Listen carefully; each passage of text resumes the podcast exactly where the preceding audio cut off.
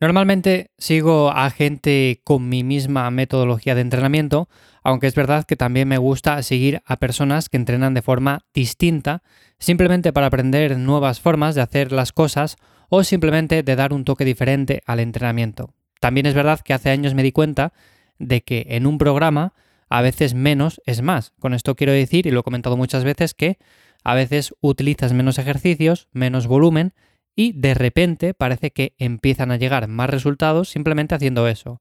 ¿Por qué? Porque igual estábamos haciendo demasiado, porque igual estábamos muy pendientes de, por ejemplo, meter muchos ejercicios, de meter un montón de volumen, sin importarnos, sin darnos cuenta de que quizás lo más importante era sencillamente hacer un par de ejercicios o tres, pero que fueran realmente los que necesitábamos.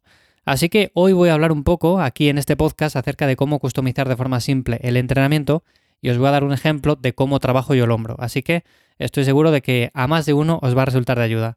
Antes de nada, como siempre, os recuerdo que me encontráis en mi web ivyamazares.com, ahí os echo una mano para entrenar mejor.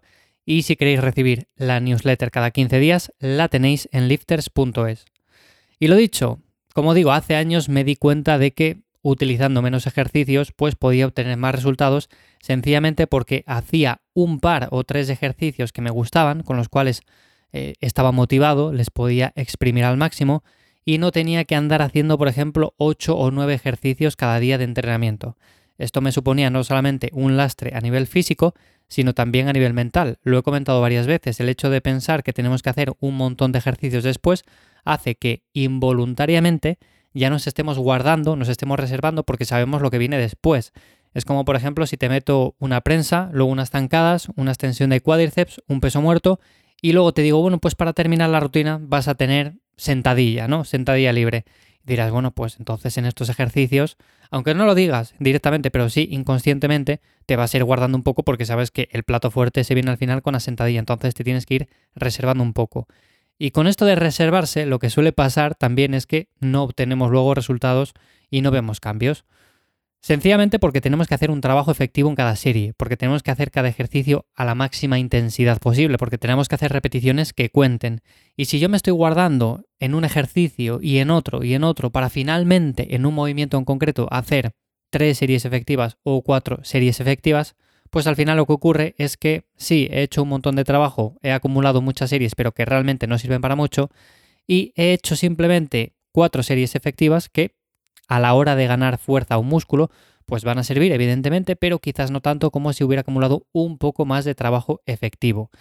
Así que, por eso normalmente digo que cuando vayamos a plantear o vayamos a modificar un programa de entrenamiento, lo primero que tenemos que ver es cuáles son los ejercicios que más nos gustan, porque les podemos incluir sin ningún tipo de problema, y a partir de ahí ver cómo podemos ir jugando con las distintas variantes. Si yo, por ejemplo, para trabajar la espalda me gusta un remo con barra también unos jalones y un remo unilateral, pues con esto puedo ir jugando y no hace falta que haga tres remos con barra, luego diferentes variantes de jalón, luego unas dominadas, luego por ejemplo otros dos ejercicios en polea.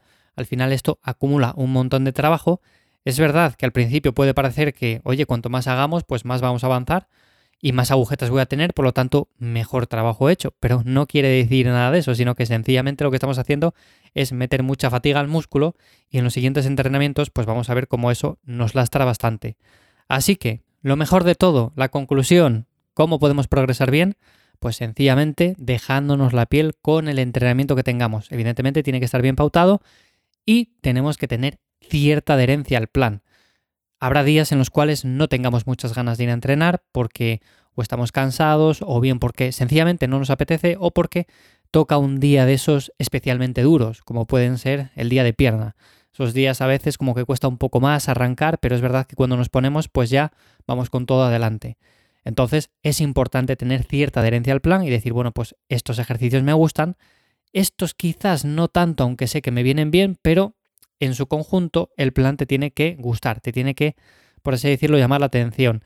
Si no te llama absolutamente nada la atención, si lo odias a muerte, si cada día que tienes que ir a entrenar es como una pesa que cae sobre ti, pues es bastante probable que con el paso del tiempo lo termines dejando.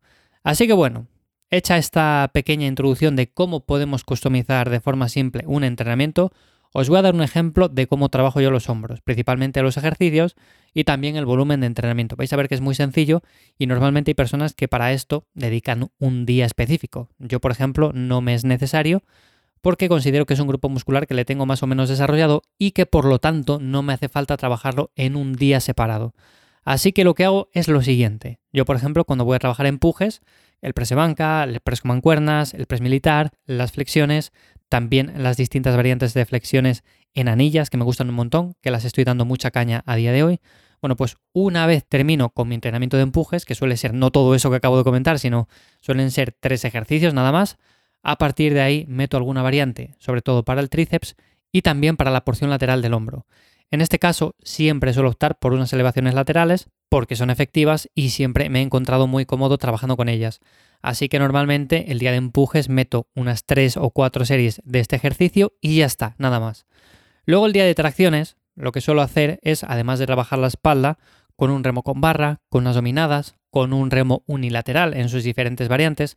A partir de ahí suelo meter alguna variante también para el bíceps y por supuesto para la porción posterior del deltoides. En este caso suelo meter unas elevaciones tipo pájaro o un ejercicio en polea como el face pull. Son dos movimientos que me funcionan muy muy bien, con los cuales también me encuentro muy cómodo y que por lo tanto metiendo esas tres o cuatro series doy un trabajo bastante efectivo. También tengo que decir que, por ejemplo, con los empujes se trabaja el hombro, con las tracciones se trabaja el hombro, por lo tanto no hace falta meter un montón de series, un montón de volumen a este grupo muscular, a no ser que estemos haciendo un mesociclo en concreto en el cual queramos darle un poco más de trabajo porque es un músculo rezagado. Ahí sí. Pero en este caso, normalmente cuando vamos bien con él, simplemente haciendo ese volumen sería más que suficiente. Y luego ya, para terminar, el segundo día que hago empujes, suelo meter alguna variante diferente. Y en este caso, en lugar de empezar por unas flexiones lastradas en anillas, lo que suelo hacer es empezar por un press militar, normalmente a bajas repeticiones, en torno a 6 u 8, y de esta forma estoy metiendo una variante de empujes de forma vertical, no solamente de forma horizontal, y a partir de ahí, al final del entrenamiento, también sigo incluyendo alguna variante como las elevaciones laterales. Luego, posteriormente, en el día de tracciones, en el segundo día, pues también meto alguna variante para el deltoides posterior y con esto tendría trabajado de más y de sobra el hombro al completo. Es verdad que muchas personas dirán, bueno, pero no dedicas un día específico para esto, entonces se queda un poco a medias. Bueno, como digo, depende de cada persona, tenéis que valorar vuestro caso personal y a mí con esto me es más que suficiente. También me he encontrado muchas veces con la duda de, ¿y para la porción frontal del deltoides no metes nada de trabajo? Bueno, pues no, no meto nada de trabajo porque como he dicho, con los empujes se trabaja bastante y es una zona que normalmente para la gran mayoría de personas no es necesario meterla más trabajo añadido. De hecho, con el press militar normal con barra o con mancuernas también se trabaja y con los diferentes empujes, flexiones o ejercicios de este tipo que podemos hacer, pues también. Así que normalmente suelo dar más prioridad a la cabeza media y a la cabeza posterior. Así que bueno, este es un ejemplo de cómo planteo yo un entrenamiento para los hombros.